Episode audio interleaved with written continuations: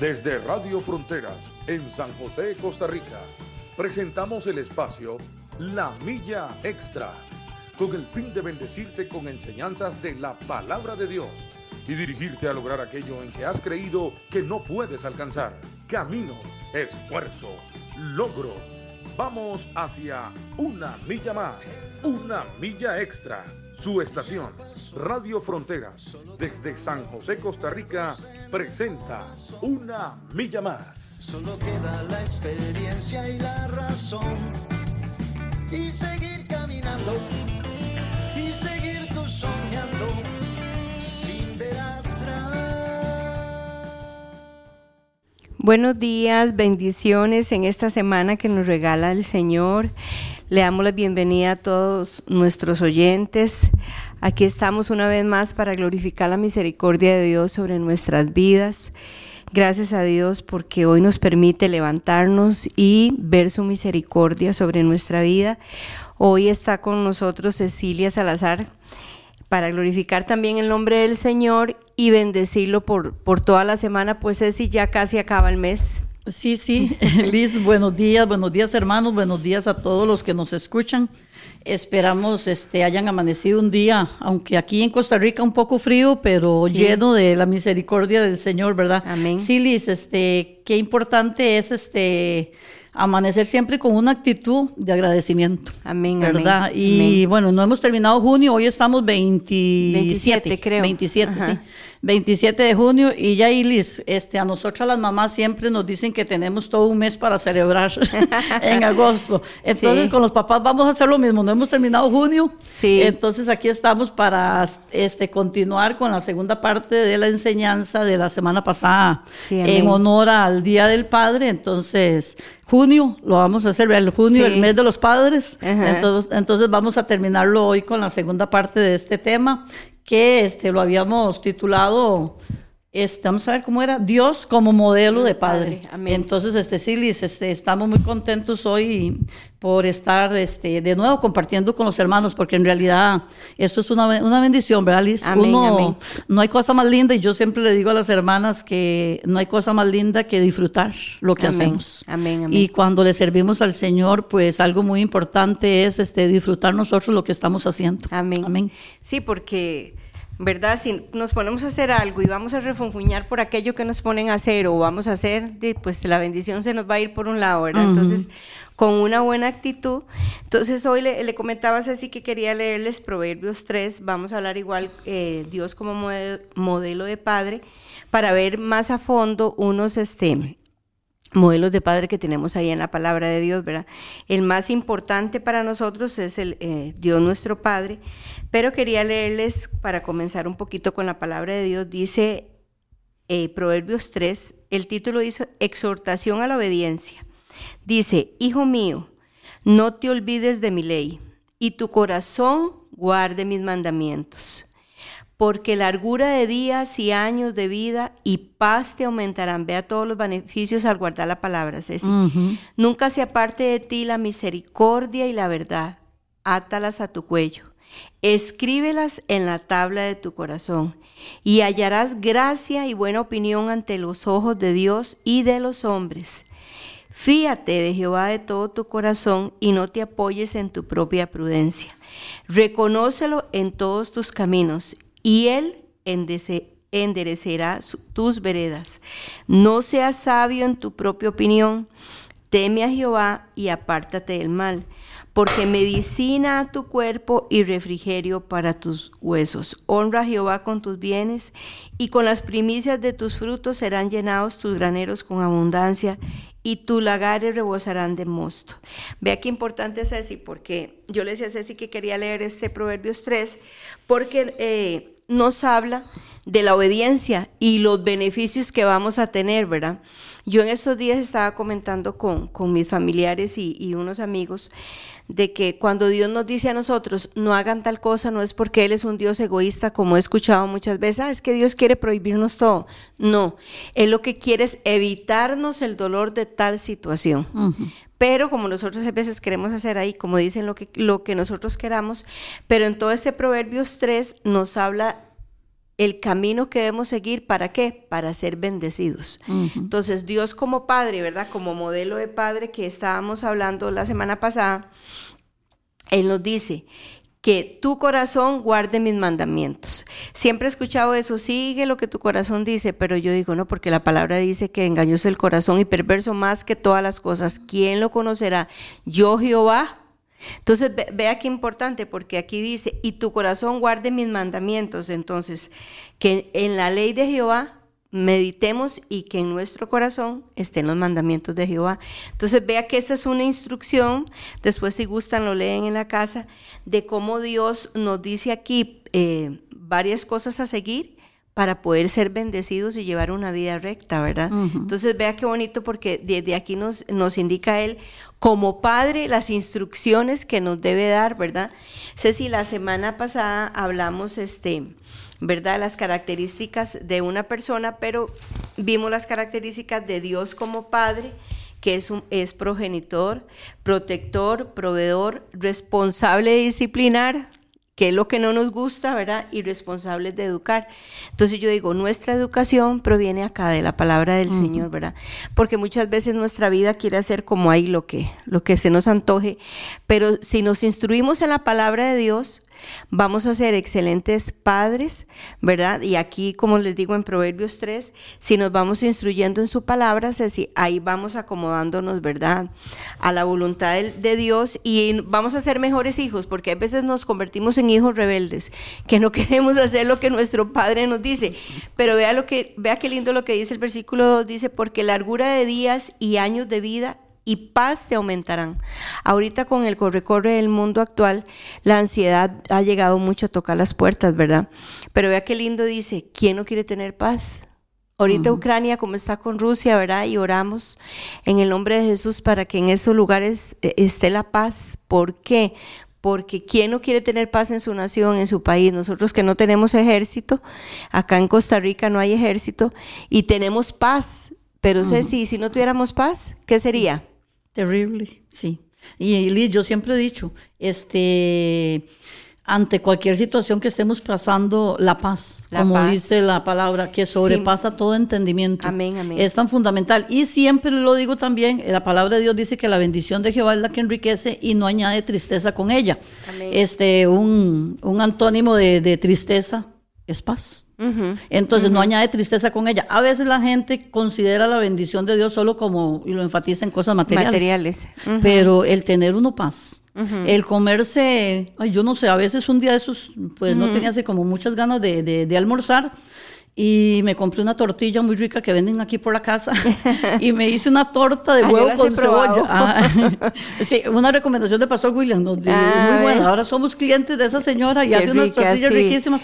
Y le digo a mi esposo, ay no, yo no quiero, no tengo hambre. Entonces me acordé de la señora y, le dije a mi hijo que me fuera a echar unas tortillas. Y me hice una torta con cebolla, una torta de huevo con cebolla. Y con esa tortilla calientita. Y yo le decía a mi esposo, qué lindo es disfrutar la paz de Dios. Y comerse eso en paz. Exactamente, disfrutar la paz de Dios en ese sentido, Liz, porque uno no necesita manjares.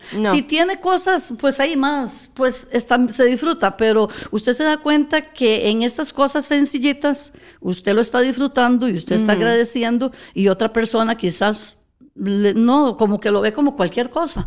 Ay, no, qué pereza, voy a comer solo un huevo, o qué sé yo. No, y digo y entonces la paz es tan, fundamental porque a veces la gente, la bendición de Dios, lo enfatiza en lo material.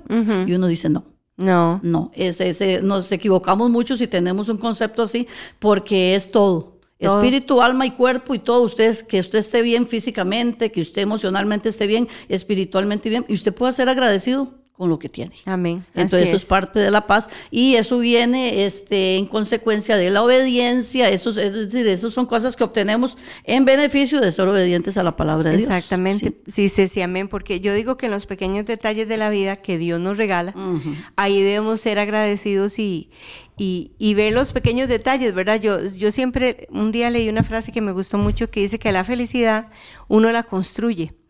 Y yo digo, es cierto, yo construyo mi felicidad de pequeños momentos que tuve que con mis nietos, que con mis hijos.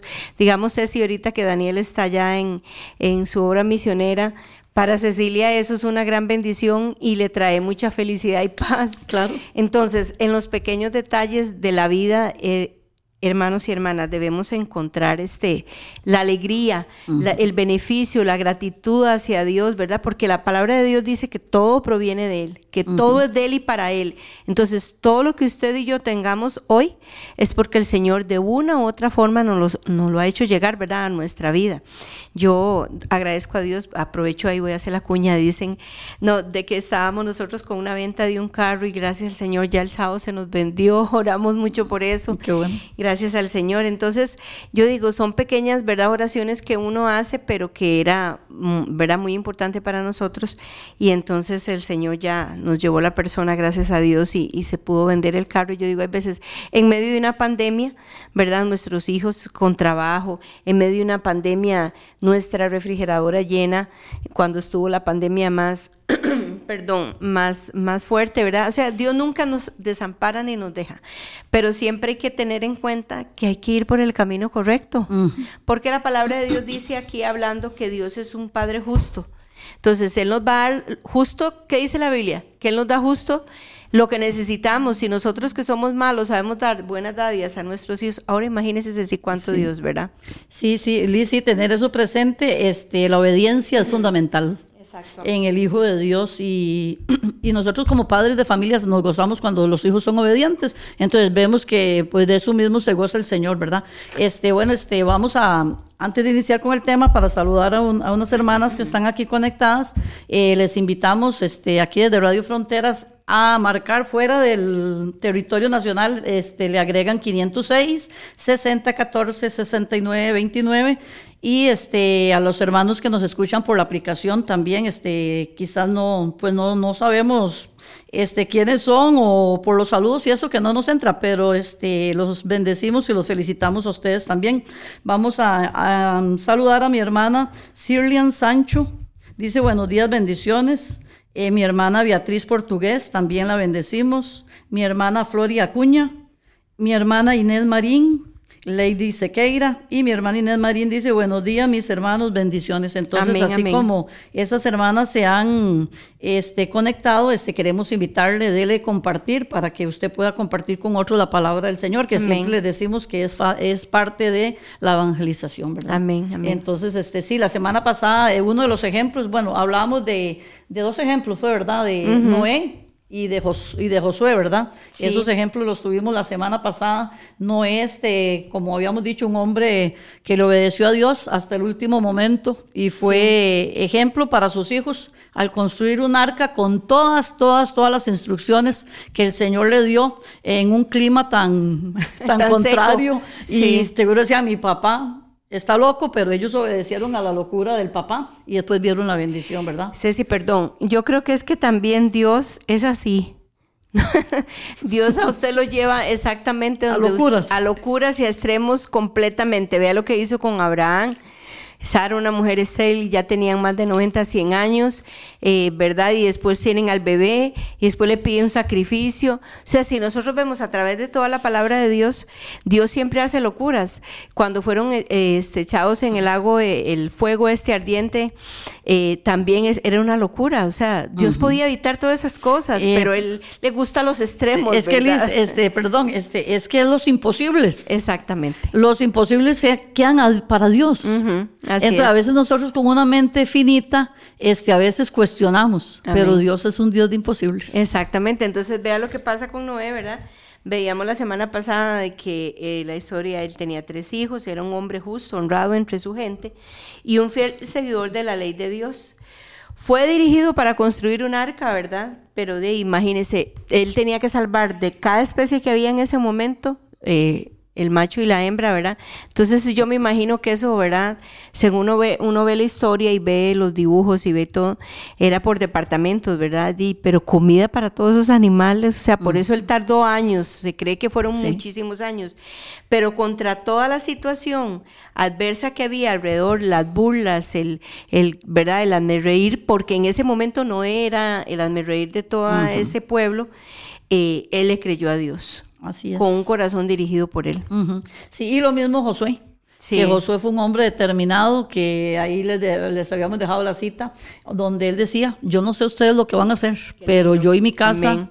serviremos a Jehová. Entonces son ejemplos de hombres muy este, muy valientes, muy obedientes. Y habíamos iniciado, Liz, con dos preguntas que se las voy a repetir hoy para continuar con los otros ejemplos. Que la primera pregunta era, ¿qué quiere Dios de ti, papá? Y cómo puedo ser un mejor papá. Entonces iniciamos con esas dos preguntas porque este para que este ustedes papás siempre se hagan esa pregunta en la presencia de Dios. ¿Qué quieres tú de mí como papá? ¿Y cómo puedo ser un mejor papá?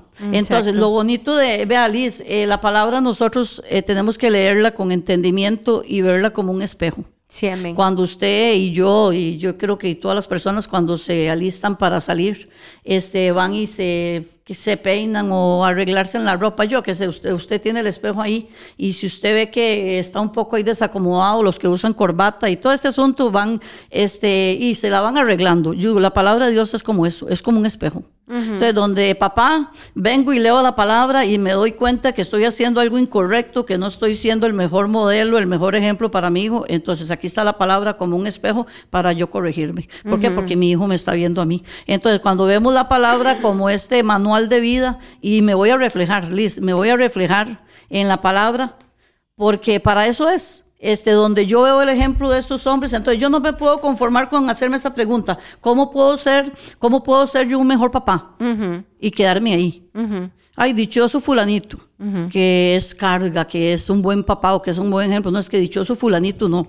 Si fulanito tiene la misma palabra que tengo yo, yo también tengo que ser dichoso. Yo creo así también que, como decimos, ver a la palabra de Dios es el manual para nuestra vida. De ahí uno encuentra consejos para todo.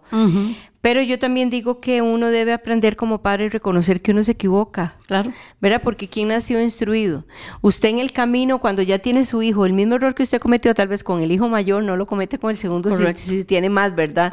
Todo es una experiencia. En esta vida todo es una experiencia y la misma vida nos permite eh, experimentar, decir, bueno, mira, yo tengo, a lo menos yo tengo tres hijos, así también. Entonces mi hijo mayor yo no, no, no cometí con mi, con mi segundo hijo el, error que cometí con el primero y ahí va uno, ¿verdad?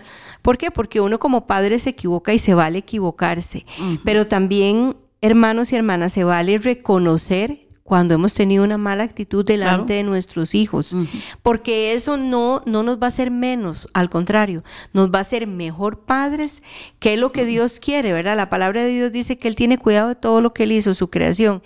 Entonces yo digo, Él como padre tiene cuidado de nosotros, nosotros debemos tener cuidado de nuestros hijos. Claro. Y yo creo que los hijos son para toda la vida, porque ya se casan, tienen nietos, entonces ya usted se preocupa por el hogar de sus hijos. Yo que tengo nietos, él sí no tiene, pero yo tengo tres y ya yo me preocupo hasta por mi nieto, mi generación, la bendigo, oro por ellos. O sea, es una carga que usted va ahí, ¿verdad? Sobre eso que ya es una carga tal vez más diferente, porque los nietos, este, es, uno los chinea mucho, pero siempre se va a preocupar por ellos. Entonces yo digo, si usted como padre se equivocó dando un consejo o creyendo, porque a veces el hombre o la mujer tiramos a ser, sí, claro, yo tengo la razón y tal vez no la tenemos, no, debemos ser humildes y reconocer que no tuvimos la razón y que nos equivocamos.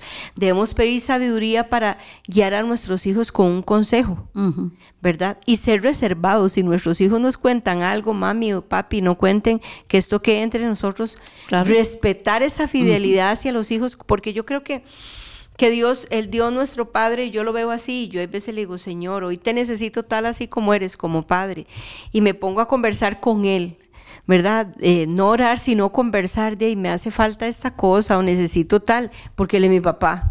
Yo lo entendí así, yo perdí a mi papá hace muchos años, ya van a ser 24 años, y, y yo me sentía desconsolada, ¿verdad? Por eso, yo estaba embarazada de mi hija menor cuando mi papá murió muy joven, de 53 años, y, yo decía, bueno, me quedé sin papá acá en la tierra y eso es un vacío muy grande, ¿verdad? Uno siente la ausencia de los padres muy fuerte, pero, pero sí he entendido que tengo un padre que me ha solventado mejor que mi papá material, ¿verdad? Entonces, y mi padre fue un, gracias, gracias a Dios, muy buen papá. Él se equivocó mucho, tal vez como esposo, pero, pero entonces hay que ver, hay que ver la parte humana y hay que ver la parte bonita de nuestros hijos, no solamente achacarlos y, y maltratarlos y decirle usted es esto, no el otro. No, no, debemos acercarnos a nuestros hijos, decirles que los amamos, que los queremos, que son inteligentes. Este, hoy en día muchos padres tratan a los chiquitos de con sus malas palabritas y esas cosas y yo digo, ¿qué estamos creando en el corazón? Sí. No les damos la palabra que es lo principal, y todavía los ofendemos tratándolos mal, entonces sí que estamos haciendo el corazón de nuestros hijos. Sí, Liz, y yo siempre he dicho, eh, la vida está llena de decisiones. Amén. Esto es decisiones, hay que decidir y porque a veces este, venimos este, cargando este, cadenas de los antepasados. Maldiciones y a veces- generacionales. y son cadenas, exactamente, cadenas de maldición. Entonces, yo decido Que no se repita la historia. Exactamente. Este, porque a veces la gente dice, "Ah, es que así era mi abuela, así era mi abuelo y así era, y empiezan ahí. Pero cuando uno este, llega al Señor, uno dice, al menos yo lo cuento como experiencia, porque este, uno pasa cuestiones en las familias y en la infancia y en la juventud, cosas que uno dice, no, es que yo no quiero que esto se repita. Exacto. Este, pero son decisiones. Yo no me puedo conformar con que se repita la historia. Yo siempre he dicho y siempre se lo digo a mis hijos. Cuando un patrón, bueno, las personas que se dedican a coser, eh, las, las hermanas y las señoras que cosen, eh, muchas necesitan patrones para hacer claro. alguna prenda. Otros no, otras cortan y eh, hay otras que se. Entonces yo les digo, ¿el patrón para qué sirve, Liz? Sí, para guiarnos. para que usted se guíe, usted dice, mira, esta blusa la voy a hacer, tenés el patrón. En el momento que ya ese patrón a usted no le sirve, usted lo desecha. Ya, ya no le va a servir, entonces usted lo desecha. Pero en la vida a veces este, vivimos copiando patrones Mm, que no sirven. Qué bueno, amén. Entonces yo a mis hijos siempre les digo, este, hay un estilo de vida que se viene arrastrando por años en X familia, pero yo decido que eso no se repita. Entonces yo converso mucho con ellos y yo a ellos les digo, este, mi infancia fue así, mi juventud fue así, pero yo determiné y yo tomé una decisión de que esa historia no se iba a repetir en, en- en mi familia, ya hablando como algo que yo podía con la ayuda de Dios ir formando, Exacto. ¿verdad? Y con la palabra. Entonces de ahí yo decidí de que los patrones que se veían en mi casa, eh, como dice Liz, eh, los papás nos equivocamos, este, las mamás también, y se ven cosas entre hermanos. Entonces, uno viene y uno dice, no, es que esto no funciona. Es que yo creo que uno tiene que hacer un alto en el camino. Exactamente, entonces Liz, uno llega y dice, entonces yo digo, esto es de decisión, usted decide, usted decide, este, que pobrecito, que, y entonces digo, no, no, no, uno viene al Señor y uno decide, no, como usted ahora decía, hay que reconocer, pues no he sido buen papá, quizás muchos digan, este, he cometido errores, pero no se queden ahí, rompa ese patrón, si trae un patrón desde niño, mira, a mí nadie me abrazó, a mí nadie me dijo que, que me amaba, pues rompa usted ese patrón y hágalo usted con su hijo, Al menos eso, eso yo lo hice, Liz, porque yo nunca, yo, y yo cuando cuento el testimonio, este, mi mamá era una señora que, una mujer que trabajaba mucho y prácticamente sola, mi papá ausente, y yo no recuerdo un abrazo de mi mamá, este, un beso, pero yo sabía que era por cuestión de tiempo, pero yo siempre dije, este, esto mis hijos nunca lo van a carecer, hasta en la medida de lo posible, y y fui siempre, como dicen, una pega. con mis güey. Aún Sí. ya están muchachotes y yo los abrazo y yo les doy un beso. Y porque, pero vea, Liz, son decisiones. Exacto. Entonces hay que decidir y decidir por lo bueno. Sí, exacto, eso sí, porque yo, ahorita que usted conversaba sobre eso, me traía a la memoria mi papá, mi papá quedó este huérfano de mamá muy pequeñito, tenía siete años, y en, en ese entonces estaba el, el tal esto, los el reformatorio y todo, y él se hizo muy rebelde, como de cinco años se fue con uno de los hermanos a vivir al campo, o sea, dormían en la calle y regresaba y, y que él fue muy maltratado, entonces este, ahí donde estaban lo maltrataban y los castigaban muy feo. Y viera que él dice que él nos contaba que él se prometió a sí mismo no maltratar a los hijos ni, ni pegarles ni nada. Y mi papá fue muy buen padre. Entonces yo, yo decía, eh, él tomó una decisión, él fue muy, muy, le pegaban mucho, lo agredieron mucho, chiquitito. Y entonces este, él tomó la decisión, Ceci, de que todo lo que él vivió, sus hijos no lo fueran a vivir, ¿verdad? Entonces, este, bueno, yo hoy honro la memoria de mi papá en ese aspecto porque él tomó esa decisión, ¿verdad? En muchas otras se equivocó, pero él tomó la decisión como padre de no seguir todos los ejemplos que le habían dado. Yo me acuerdo que en toda mi vida ese caso me pegó una vez y él lloraba. Y a mis hermanos también, nosotros somos cuatro. Y entonces, porque él tomó esa decisión, entonces es muy importante, como dice usted, esta vida es de decisiones. Dios nosotros, a nosotros nos da el libre, que usted haga lo que usted quiera. Eh, si usted hace lo malo, trae las consecuencias. Lo que usted siembra, eso, eso va a recoger, sea bueno o sea malo, usted lo va a recoger. Un día esto el pastor decía en, en una predicación, no, no fue en una predicación, creo que fue en la reunión de líderes que tuvimos, no, no, no lo preciso, no tengo claro, de que él decía que hablemos con la verdad. Ah, sí, fue en esa reunión porque habló sobre una familia que fue a visitar. Entonces decía, hablemos con la verdad, porque muchas veces nosotros hermanos y hermanas nos hacemos alcahuetes de nuestros padres y ahorita vamos a ver un padre que se hizo súper alcahuete de los hijos y trajo una consecuencia en toda su generación. Entonces debemos tener mucho cuidado. Si nuestros hijos sabemos que están haciendo algo malo, aunque no nos vayan a hacer caso porque ya son unos adultos, nosotros, Ceci, el deber de nosotros como padre es enseñarles y decirles eso está mal a través de la palabra. Porque aquí tengo una, este, un versículo que dice que Dios nos disciplina. Nosotros debemos disciplinar. No es posible que nuestros hijos lleguen con algo a la casa que vienen de la escuela o colegio y nosotros nos hagamos de la vista gorda. No, no, no, no licito esas cosas. Por eso volvemos a la palabra de que es un manual.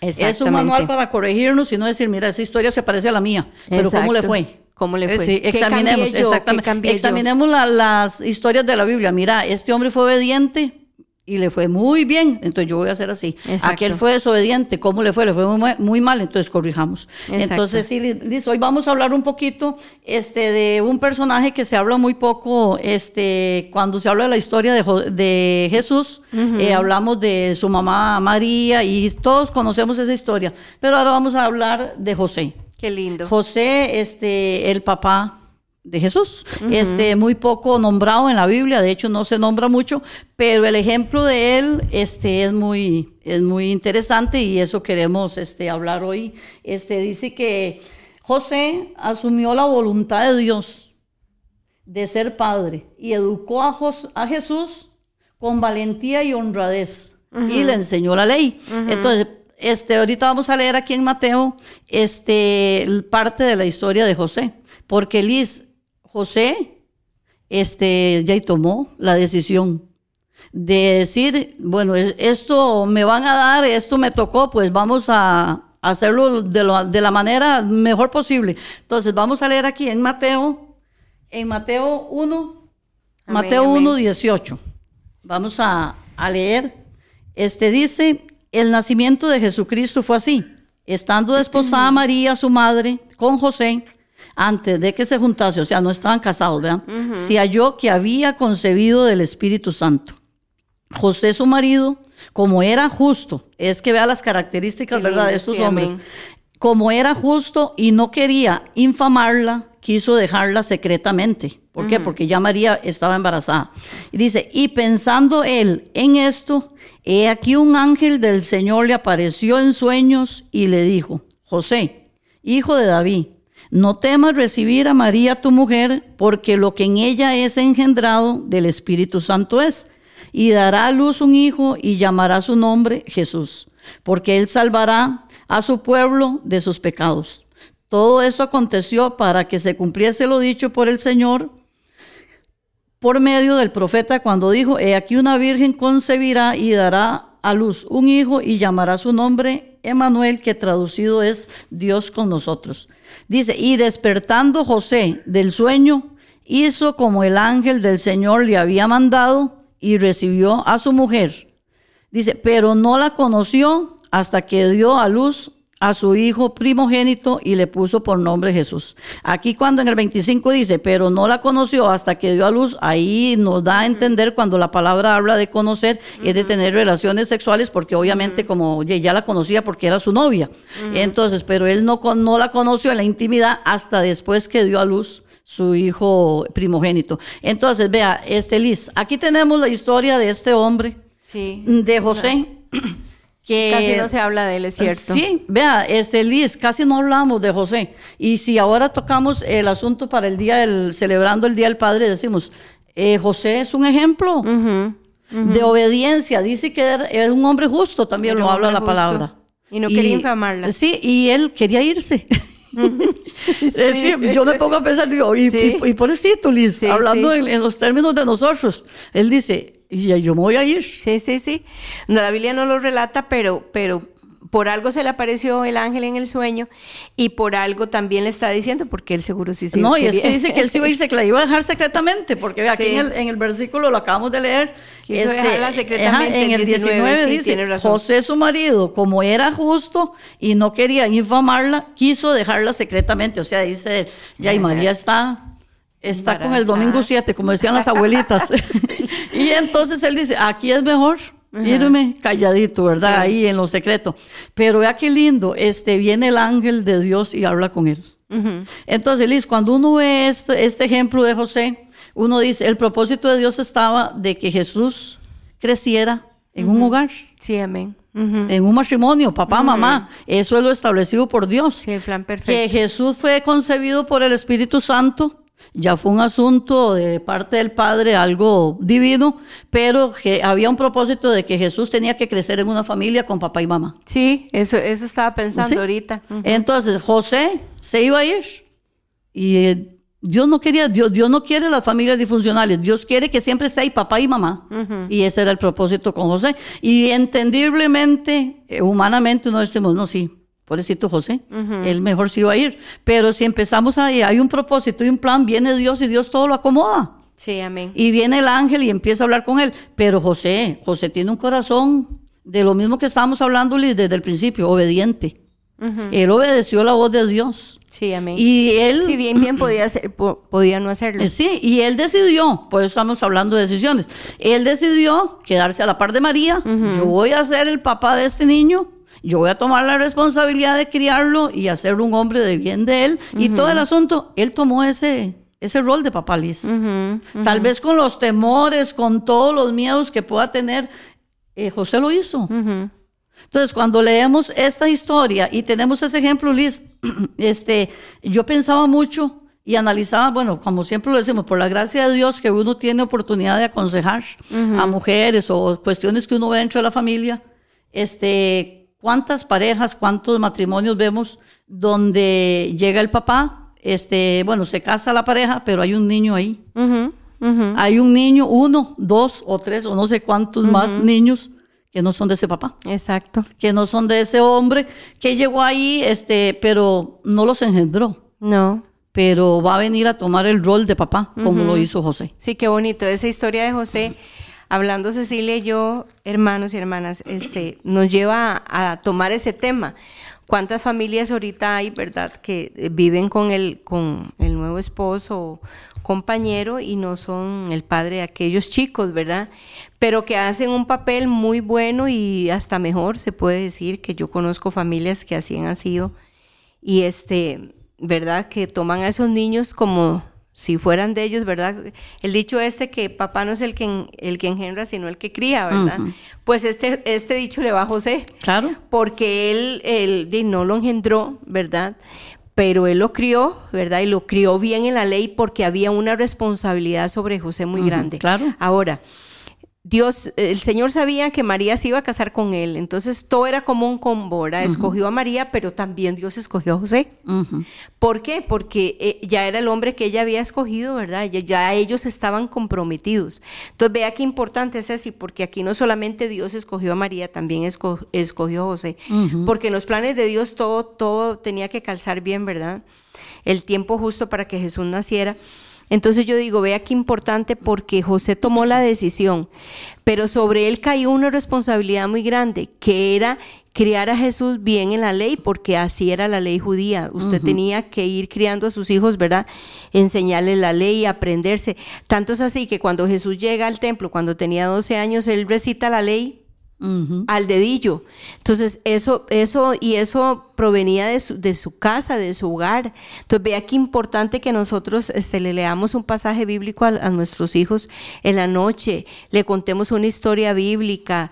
Eh, ¿Por qué? Porque hay que irle sembrando el corazón de, de nuestros hijos la palabra de Dios. Entonces, sobre José había una responsabilidad, pero yo también ahorita pienso, bueno, no era hijo de él, él lo sabía claramente, esto venía del Padre pero también él tomó la decisión de amarlo como un hijo. Ujú. Claro. Porque entonces aquí hay hombres que yo sé que han tomado y viven con mujeres que ya tienen hijos, ¿verdad? Y toman la decisión en su corazón. Porque si usted se va a convivir con una persona que ya tiene hijos, pues eso tiene que ser parte de su vida.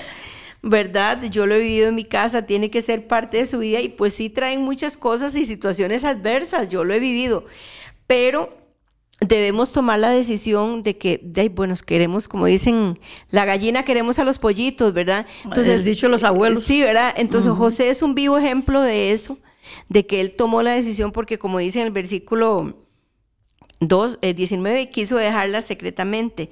Entonces por eso el ángel se le apareció, ¿verdad? Entonces yo decía, es que para él debe haber sido muy duro. Al principio no saber, pero ¿por qué María me salió con este domingo 7, como dicen, verdad?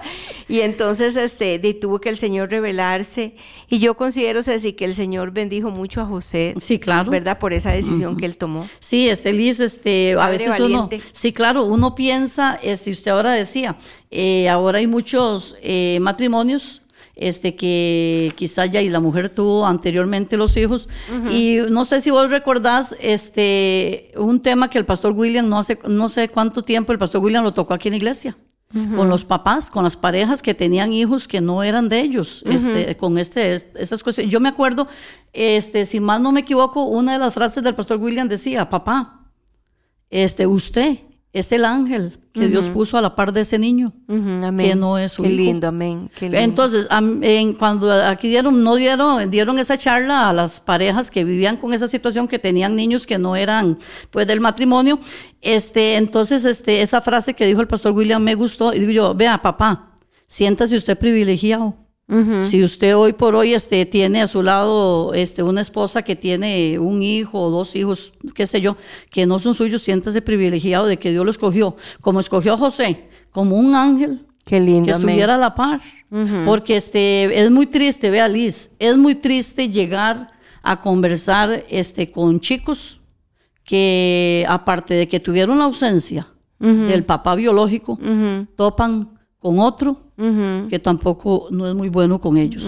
Porque aparte de que el chico viene sufriendo, o la, chiquita o el chiquito vienen sufriendo la angustia y la ausencia de ese papá, para que venga otro y vea Liz. Y eso yo lo he visto y lo he visto en, bueno, en mi familia, lo he visto fuera de, de la familia, este, cómo son esos chiquitos con ese esa nueva figura paterna que llega a la casa, vea Liz, es increíble, este, si los niños están pequeños, vea esa luz en los ojos de ellos, es algo, porque al menos yo lo viví este, con una experiencia de, un hermano mío. Mi hermano mayor este, hizo después su vida con, con otra muchacha que tenía cuatro niños. Uy, qué duro. Y esos chiquitos habían sido abandonados por el papá, obviamente, y abandonados en todo el sentido de la palabra. Mm. Entonces, cuando mi hermano decidió este, casarse y irse a vivir a la casa de ella, vea, esos chiquitos esos chiquitos, cuando ellos llegaban a visitar a mi mamá, ellos venían y nosotros los acogimos como sobrinos.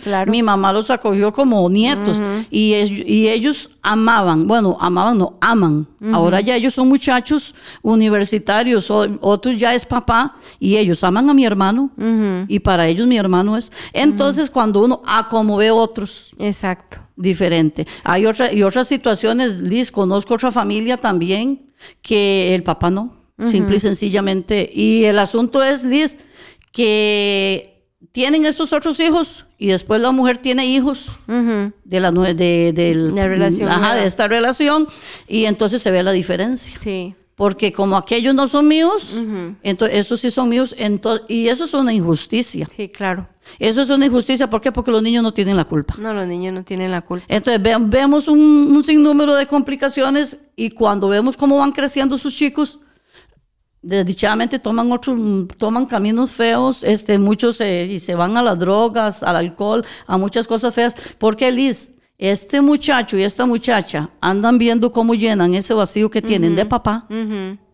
Y en esas cosas. Porque llegó un hombre a la casa que no fue el papá y desdichadamente no hizo el rol que este muchacho y la muchacha necesitaban. Sí, y es que uno se sí tiene que tener este de verdad la valentía como padres, padres, hombres, hablamos ahorita de verdad de que, que nosotros tenemos un reto con nuestros hijos para educarlos, para llevarlos por el camino de bien, estar pendientes de sus problemas, eh, qué están oyendo, qué están escuchando en la radio, en la música. Bueno, ahora que todo es tan fácil el internet, ¿verdad? Ver, y tener mucho cuidado ¿verdad? Y plantarnos, porque yo veo en mi casa mi, mi nuera y, mi hijo, ¿verdad? Ellos con, con, mis nietos, no, tal, tal faula no pueden verla, tal cosa no se pueden meter a YouTube, no pueden hacer, ¿verdad? ¿Por qué? Porque ahora todo está al alcance de la mano. Entonces, nosotros tenemos una responsabilidad, como Dios tiene una responsabilidad con nosotros, y qué fácil es acudirnos, ah, vaya, quédese todo el día con la tablet, con el teléfono y, y ya. No, no, nosotros debemos ponerle límites a nuestros hijos y ver qué están viendo ellos porque ahora todo trae un trasfondo. Entonces, ahora todo está muy, muy a la mano, entonces hay que tener mucho cuidado, tenemos una responsabilidad. José tuvo una responsabilidad con Jesús, que fue enseñarle la ley y llevarlo por el camino y no era su papá. Entonces, hablamos a todos aquellos padres, ¿verdad? Que, que no son papás y están criando, que también tienen esa responsabilidad y son ese ángel que Dios puso en el camino de, de ese niño pero que tenemos una responsabilidad sobre ese niño, sobre esa persona, sobre ese joven, guiarlo, decirle, tal vez no nos quiera, pero nosotros debemos estorbarles en el camino, ser la piedrita y que les estorba. Eh, perdón, y vieras que yo conversaba con mi esposo por estos casos de estos nuevos papás que llegan a las casas, yo le decía a mi esposo, este, y esto es un reto para el papá, porque es fácil eh, que un niño lo quiera uno, Liz. Uy, si los niños son El corazón de los niños, vea, con un confite, usted le puede llegar hasta con un sneaker, esos chocolates riquísimos, o una chupa chupa. Es que para ellos es, es lo mismo porque es el afecto, el cariño. Entonces yo un, día conversaba con mi esposo de estos temas y yo le, yo le decía a él, ganarse el corazón de un niño es tan fácil como que el papá biológico está ausente, pero el que llegó cogió una bolita y me llevó un ratito para el parque a jugar, para eso el chiquito eso le valió, bueno, ¿y cuánto? No, no, no ganó el papá en ese momento. y el chiquito empieza a acercarse, es fácil, es ganarse el corazón de un chiquito, una chiquita y más si hay ausencia un papá y llega otro señor a ser ahí, ese, a tomar ese rol, este, vea, es un reto para ese hombre de hacer las cosas bien como las hizo José, pero es, vean, yo no sé, Liz, este, cuando los niños están pequeños, ya cuando son más grandecitos, pues, pero yo, pero cuando tenemos la palabra, este, como instrucción, yo digo que sí, sí, sí, sí lo logra. Un hombre que venga y busque la palabra en instrucción, que venga y se instruya bien. Vea, Liz, claro que sí. Sí, logra ser ese papá modelo que ese hijo necesita, aunque no sea su papá biológico. Exacto. Entonces, eso es muy necesario. Vamos a, dar unos saluditos aquí. Hay un comentario de un hermano. Vamos a saludar a mi hermana Mari Chávez a mi hermana Yajaira Saldaña, bendecimos a Yajaira, sí, a la negrita, conocida como la negrita aquí. Este, mi hermano Jiménez Ballestero Guillermo, dice buenos días, Dios las bendiga grandemente, hermanas. Y mi hermano Jiménez eh, Guillermo hace un comentario y dice, hay madres que usan argumentos en los hijos contra los padres. Mm, y eso no es bueno, dañan la mente de los hijos. Exacto. Y es cierto, desdichadamente hay mamás que tienen este problema y piensan que le están haciendo daño al, a los papás y le están haciendo daño a los niños. Entonces, desdichadamente, pero esto lo vemos en mujeres que no conocen al Señor. Amén. Porque si hay mujeres que tenemos la palabra como instrucción, sabemos que lo mejor, como dice la palabra, es guardar el corazón de los hijos. Exactamente. Entonces, este, pero sí es cierto este comentario que hace mi hermano. Eh, mi hermana Kimberly Torres también el pastor William Obando. Eh, ahí está el, jefe. Pastor. Bendecimos al pastor. Eh, mi hermana Jacqueline Delgado dice bendiciones, buen día, paz de Dios. Eh, bendecimos a Jacqueline y nos gozamos, ¿verdad? que hemos estado orando por el papito de, de Jacqueline y damos gracias a Dios de que este, ya está teniendo una gran mejoría y ahorita lo van a tener en, en su casita, ¿verdad? Sí, amén. Este, mi hermano Andrés Díaz dice bendiciones, Lisbeth y Ceci. Bendecimos a mi hermano Andresito. Que tengan un buen día y dice y saludos a William en cabina, pero le decimos que aquí no está William, aquí está la gemelita. este, pero también saludamos a William, donde quiera que esté. Mi hermana Lucía, Ramírez también dice buenos días y bendiciones. Así que entonces Bendiciones bendecimos a, para a todos. todos los hermanos sí que están conectados. Y Liz, ya y ahí seguimos, ya terminamos Sí. con el ejemplo de José. Hermoso- le dejamos hermoso ejemplo. Sí, le dejamos esa inquietud a los papás. Usted, papá, que llegó a, a hacer el papel de papá en ese El hogar. ángel. Sí, a ser ese ángel, exactamente, ese ángel para que llegue a criar con la ayuda de Dios hombres y mujeres este, buenos para la sociedad y, y qué más amadores del Señor, ¿verdad? Sí, amén. Liz, ahí tenemos el siguiente ejemplo. que Este, es- este ejemplo está terrible. Ay, sí, Eli- Elis. A mí cuando yo leo esa historia Ay, me da... sí, mm, qué duro, porque duro. sí, vamos a hablar de Eli. Sí. Y cuando está uno estudiando este asunto, yo decía, Señor, Elí dice sumo sacerdote. Uy, él era el sí. sumo sacerdote. Elí. Estaba leyendo que él era el sucesor, aparte que fue sumo sacerdote, también fue juez. Ujú, ujú. También era juez. Dicen que fue sucesor de Sansón. Imagínate. Sí, y entonces yo decía, Señor, con tanta responsabilidad, era el sumo sacerdote. Fue juez de Israel. Y con todas las cuestiones, las anomalías que se veían en la casa. Y, y qué duro, Liz. Sí, muy dura la, la historia de Eli, ¿verdad? Porque él era escogido de la tribu, ¿verdad? Que eran los que seguían este La tribu de los levitas. de los levitas, sí, perdón. Eh, ellos tenían que, eran, eso era como la generación, ¿verdad? Esa tribu era la que se dedicaba a todos los, sacrificios, sí, del templo. Y también estaba leyendo yo que, Dios mío, yo decía que los hijos de Eli mandaban a los criados antes, ¿verdad? Cuando la gente llegaba a ofrecer, eh, ¿verdad? La carne, los holocaustos. ofrendas, los Y, sacrificios. sí, y la grasa era lo que, ¿verdad? Querían que primero, entonces llegaban con un tenedor, ¿verdad? Según leí una, ¿verdad? Una reseña y sacaban la carne ni siquiera, y entonces la gente, ¿verdad? Le decían, no, pero espérese, la gente que estaba ofreciendo, pero espérese que por lo menos la grasa sea consumida, ¿verdad? De la carne. Perdón, no, ellos llegaban y a lo que cogía el tenedor y agarraban la carne, esa carne estaba ofrecida, ¿verdad?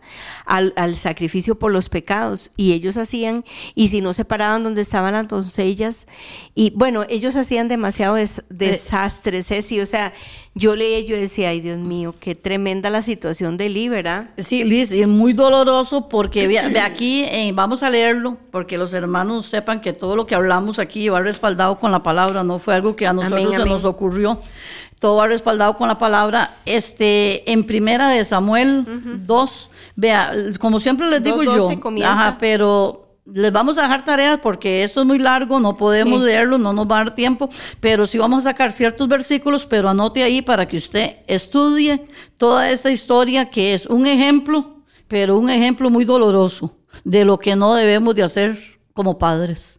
Entonces, si vimos anteriormente ejemplos de que lo que debemos de hacer, de ser como padres, este, este es un ejemplo de lo que no debemos de ser como padres. Ahí Exacto. este, este, yo tengo aquí marcado en Primera de Samuel 2.12. Vea, este, Liz, con- empezando con este versículo, vieras que se, Terrible. se dolió mi corazón. Sí. Dice, los hijos de Eli, y hablamos de que Eli es el sumo sacerdote y es juez de Israel. Dice, los hijos de Eli eran hombres impíos y no tenían conocimiento de Jehová. O Vea, sea, quiere Liz, decir que Lee no los, no los instruyó. Liz, o vea, o yo no, sé, vea, Liz, yo, yo no sé qué pasó aquí. no yo sé. no sé qué pasó aquí, pero ah, cuando yo leí este versículo, Liz, yo decía, Dios mío, cómo los hijos de un sacerdote, de un sumo sacerdote, de un juez de Israel, cómo es, dice que eran, eran impíos y no tenían conocimiento de Jehová. Sí, no, no habían sido instruidos, Ceci. Eran impíos. O sea, imagínense, usar la palabra impío acá es algo muy fuerte porque se supone, vamos a creer esto, se supone que ellos eran, bueno, los hijos de Eli, el sumo sacerdote, juez de Israel, todo lo que usted y yo sabemos, y ellos eran unos despiadados porque vea lo que dice el versículo 13, y era, y era costumbre de los sacerdotes con el pueblo que cuando ofrecían sacrificio, venía el criado del sacerdote mientras se cocía la carne, trayendo en su mano un garfio de tres dientes, y lo metía en el perol, en la olla, en el caldero en la marmita, y todo lo, lo que sacaba el garfio el sacerdote lo tomaba para sí. De esta manera hacían con todo Israel que venían a Silo. Entonces, ver- yo leía la, la reseña, ¿verdad? Ellos se portaban tan remalces y hacían tantas cosas porque para que la palabra de Dios le dijera que eran impíos, era porque ni siquiera guardaban la ley. Nada. No ofrecían robaban los sacrificios que daban, ¿verdad? Para lo de los pecados y, y- y no honraban a su padre con sus malas acciones. Todo el mundo tenía que ver con los hijos de, Eh, de Vea, Eli. es- sí, vea, Liz, ahí en todo el capítulo 2, ve, aquí tengo este otro marcado que es en el 2.17. Dice, era pues muy grande delante de Jehová el pecado de los jóvenes, porque los hombres menospreciaban las ofrendas de Jehová. O sea, eran un desastre, vea Liz, eran un desastre. En el 22, porque vamos a ir ahí porque no nos, no nos va a dar chance, ahí le dejamos la tareita para que se lean toda esa historia. En el 22 dice, pero Elí era muy viejo y oía de todo lo que sus hijos hacían con todo Israel y cómo dormían con las mujeres que velaban a la puerta del tabernáculo de reunión. Eh, todo esto llegaba. El 23 dice, y les dijo, ¿por qué hacéis cosas semejantes? Porque yo oigo de todo esto, de todo este pueblo, vuestros, mal- vuestros malos procederes. No, hijos míos, porque no es buena fama la que yo oigo, pues hacéis pecar al pueblo de Jehová. Y vea lo que dice el 25. Si pecare el hombre contra el hombre, los jueces le juzgarán. Mas si alguno pecare contra Jehová, ¿quién rogará por él? Pero ellos no oyeron la voz de su padre, porque Jehová había resuelto hacerles morir. Vea, Liz, ahorita leíamos en el 12 que dice, en el versículo 12 que dice que er- eran hombres impíos y no tenían conocimiento de Jehová, y usted misma decía, no fueron instruidos. Después ya aquí, en el 22, vemos que dice que Elí era viejo. O sea, tomemos en cuenta, Liz, le llamó la atención, digamos, porque oía rumores. Porque oía rumores. No era ni porque él estaba viendo, él, él- los rumores que le llegaban, o tal vez como decimos, lo veía y se hacía el tonto, como decimos popularmente. Pero estamos viendo un hombre llamándole la atención a hombres que están viviendo de una manera desordenada, pero yo le decía, yo, yo analizaba en ese tema y yo decía, Señor, ¿cómo es posible? Veámoslo en el mundo actual, nosotros como papás, los que servimos al Señor, este, usted lo acaba de decir. O sea, ellos no fueron instruidos pequeños. No, no lo fueron. Porque aquí los está corrigiendo ya viejos y como Ya. decimos popularmente, por un oído le salió, por el otro él estaban, entró y le ya salió. estaban maleados ellos. ¿Por qué? Porque la instrucción viene de pequeñitos. Entonces, yo decía, Señor, qué duro. Porque es un sumo sacerdote, es un juez. Y como dice ahí en la palabra, en una de las cartas de Pablo, este, ¿cómo puedo yo venir a, a hacerme cargo de la casa de Dios si no hago bien el trabajo en mi casa? Y Eso es habla la Biblia. Ceci, ellos, aquí estaba leyendo yo en el versículo 16, vea lo que dicen. Eh, dice, y el hombre le respondía, quemen la grosura primero y después tomen tanto como quieran, ¿verdad? Él respondía, no, sino dámela ahora mismo, de otra manera yo la tomaré por la fuerza. Lo que estábamos hablando de los sacrificios, era pues muy grande delante de Jehová el pecado de los jóvenes, porque los hombres menospreciaban las ofrendas de Jehová. O sea, ellos lo tenían por poco esas ofrendas que iban a hacer, pero yo también analizo, desde niños ellos no fueron instruidos, entonces por eso es muy importante que nosotros instruyamos a nuestros hijos en el camino del bien. Eh, es muy sencillo. Ya usted sabe lo que es bueno y malo. Dios nos dio esa conciencia. Entonces yo digo, si su hijo llega con algo que no es de él, usted tiene que decirle de dónde, por qué tiene este carro, este lápiz, este cuaderno, hágame el favor y lo devuelva. Vea, hermanos, igual si vamos al supermercado, si nos comemos un heladito, si cogemos esto, pagarlo al final. ¿Por qué? Porque eso es instruir. Nuestros hijos van a ir creciendo con nuestro ejemplo. Entonces, no sé si, si el sacerdote Lee se, se, se internó tanto en todo lo que tenía que hacer el servicio y dejó de lado la casa. Todo es un balance, debemos servirle al Señor, pero nuestro mayor ejemplo y primero debe ser la- nuestro hogar. Ahí donde debemos ser, si comenzar a servir. Claro. Entonces, Elí también ahí falló, porque no comenzó a servir desde su casa, Ceci. No instruyó a sus hijos. Sí, este Liz, es que yo pienso que seguro estos hijos tenían, como decimos a veces, y se ha predicado aquí en la iglesia, este, cuando los niños nacen en hogares creyentes, cristianos, no van a ser salvos porque su papá y su mamá conocieron al Señor. No. No. son decisiones de ellos. Ellos tienen que aceptar a Cristo. propias. Ellos tienen que tomar decisiones de apartarse del mal y todo. Pero uno los instruye desde pequeños.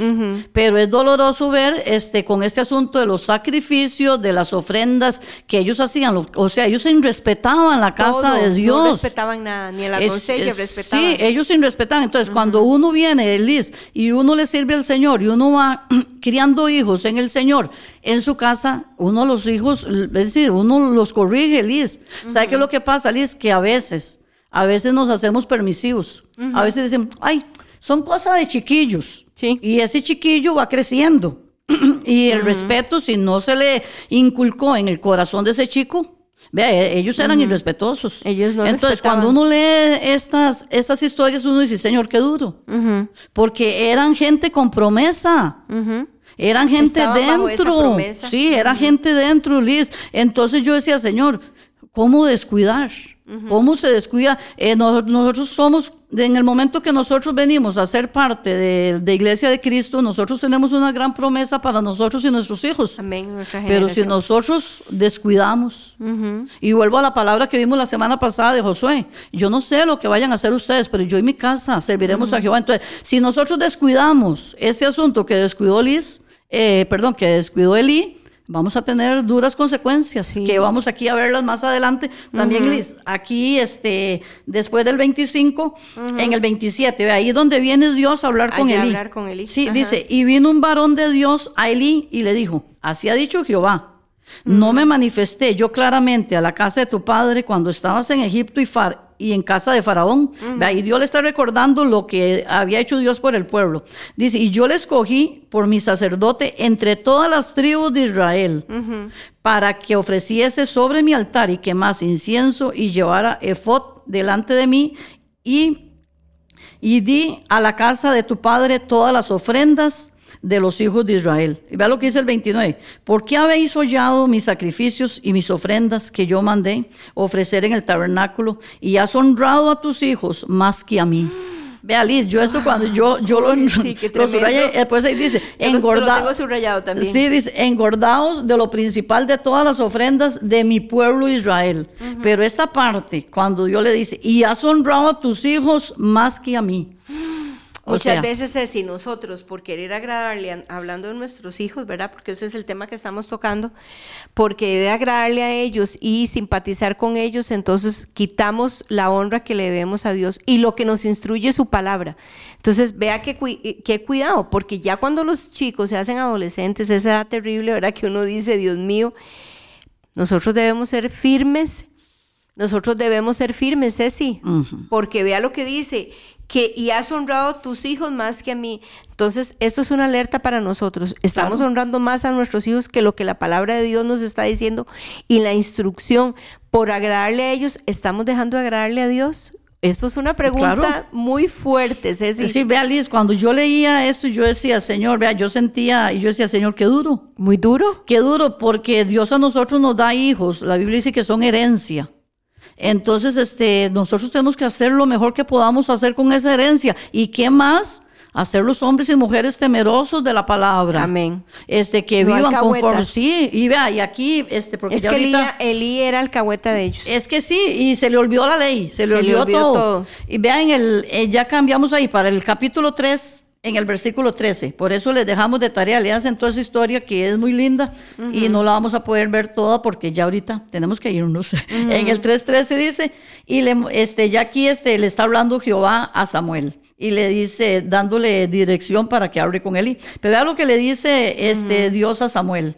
Y le mostraré que yo juzgaré su casa para siempre por la iniquidad que él sabe. Oiga, Dios sabe que, eh, que Elí lo sabía y como decimos, estaba haciendo el de la vista gorda. Dice, porque sus hijos han blasfemado a Dios y él no los ha estorbado. Vea, vea qué Vea. importante. Y sobre la vida de ellos cae una sentencia de muerte prácticamente. Sí, y vea Liz, y después ahí, en el capítulo 4, ahí mismo, en la, en la misma historia, este, leemos, el profeta, Dios le da esa palabra a Samuel, y Samuel se la dice a Elí. Samuel, ahí lean toda la historia y este Samuel se la dice a Elí. Y este, entonces, vea lo que le dice, vamos a ver, aquí en el, en el 3.18. Dice, y Samuel se lo manifestó todo sin encubrirle nada. Entonces, oiga, Eli dijo, Jehová es, haga lo que bien le pareciere. Que- Sí, que- porque que- sobre él cae un- una, una sentencia. Una, una gran maldición, Liz, que vea, aquí la vemos en, ahí mismo, en 1 Samuel 4, 17. Sí. El, ah, el pueblo de Israel este, empiezan una guerra con los filisteos, ellos le roban este, el arca. Y en el 17 dice, viene un mensajero. Y el mensajero respondió diciendo, Israel huyó delante de los filisteos y también fue hecha gran mortandad en el pueblo. Y también tus dos hijos, Omne y Fines, fueron muertos y el arca de Dios ha sido tomada. Y aconteció que cuando él hizo mención del arca de Dios, Elí cayó hacia atrás de la silla al lado de la puerta y se desnucó y murió, porque era hombre viejo y pesado y había juzgado a Israel 40 años. Y vea qué duro lo que de- después sigue, dice, 19. y su nuera, la mujer de Fines, que estaba encinta, cercana al alumbramiento, oyendo el rumor que el arca de Dios había sido tomada y muertos su suegro y su marido, se inclinó y dio a luz porque le sobrevinieron sus dolores de repente. Y al tiempo que moría, le decían las que estaban junto a ella, no tengas temor, porque has dado a luz un hijo. Mas ella no respondió, ni se dio por entendida. Mm. Entonces, vea, Liz, cuando uno ve estas cosas tan feas, tan feas, porque son feas, este, este, por- a causa de qué, Liz? De la desobediencia. de y dice que la Elí, alcahuetería que tenía Elí Elí. juzgó a Israel por 40 años. Vea, Liz, fue, fue mucho tiempo. Y me- a mí, vea, cuando yo leo esa historia y me duele tanto, yo digo, vea, Liz, esta palabra nos hace a nosotros. Y ahora que nos referíamos a los papás, papás, estorbemos. Y vea, aquí donde leímos ahorita, cuando Dios está hablando con Samuel. Porque Dios viene, Dios viene y escoge a Samuel, pues ya, ya donde Eli, ya no más. Ya no, ya no. Ya, y desecho. Vea, aquí hay una, un versículo en el 31, dice, he aquí vienen días en que con- cortaré tu brazo y el brazo de la casa de tu padre, de modo que no haya anciano en tu casa. Sobre la vida de ellos estaba que todos los miembros de su familia morirían antes de tiempo y no llegarían a viejos. Sí, en dos- Cayó 2.31, ¿verdad? Fue el que leyó. 2.31, Ajá.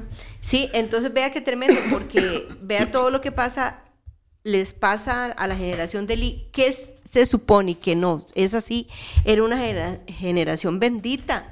O sea, eran, ellos iban, ellos tenían el rol de sumos sacerdotes.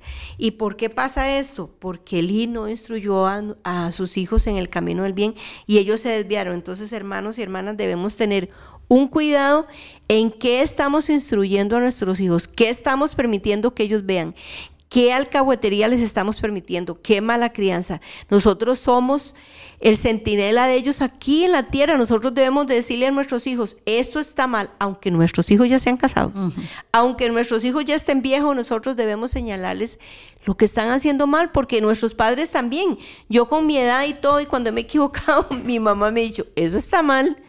Claro. Entonces, debemos hablar con nuestros hijos y decirle, esto está mal, hermanos y hermanas, no nos hagamos de la vista gorda cuando veamos que nuestros hijos están cometiendo un error, se están yendo por el camino del mal y nosotros no les estorbamos. Tenemos que ser la piedrita en el zapato, Sí, sí, Liz, este es muy duro. Y aunque caigamos mal, aunque pero caigamos porque, mal. vea, eh, sonará muy feo, pero ya yo no estoy para caer bien cuando voy a, a exhortar con el la palabra. pastor decía, hable con la verdad, hable la verdad. La palabra de Dios dice que la verdad os hará libre. Hablar con la verdad nos va a hacer libres. Sí, Liz, este, y para terminar, este, les voy a regalar un versículo en Hebreos 12. En Hebreos 12, este, y para que nosotros aprendamos este, como hijos del Señor. La palabra eh, dice en el 12, 5 al 11 dice, y habéis ya olvidado la exhortación que como a hijos se os dirige diciendo, Hijo mío, no menosprecies la disciplina del Señor, Amén. ni desmayes cuando eres reprendido por él,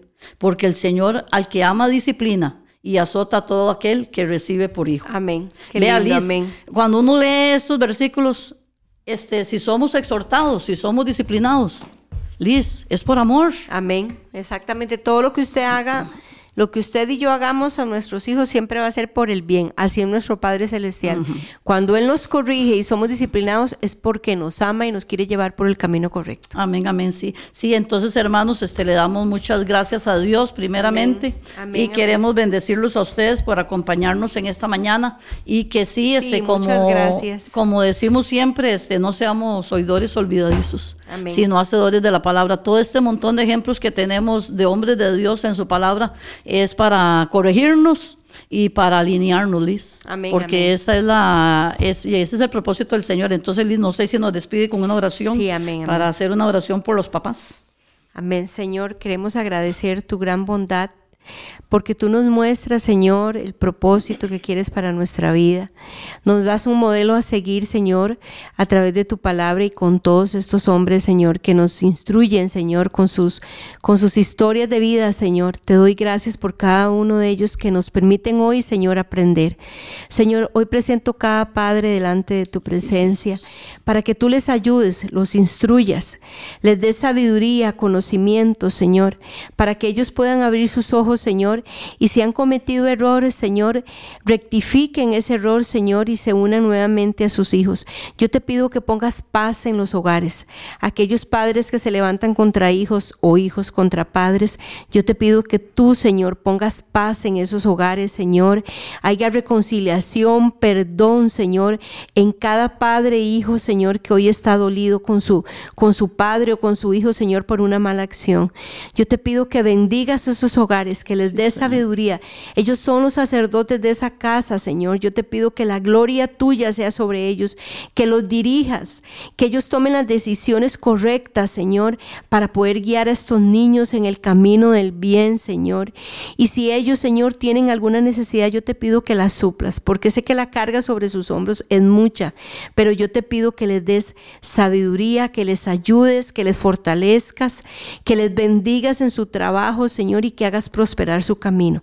Pero sobre todo, Señor, que ellos guarden tu palabra, guarden tu ley en su corazón para que puedan ser mejores padres. Te lo pedimos, Señor, en el nombre de Jesús. Y bendícenos esta semana, guíanos en todo lo que hagamos esta semana y que la instrucción tuya esté sobre nuestra vida. Te lo pedimos en el nombre de Jesús y a ti damos la gloria y la honra. Amén. Amén. Bendecida semana. Amén, amén.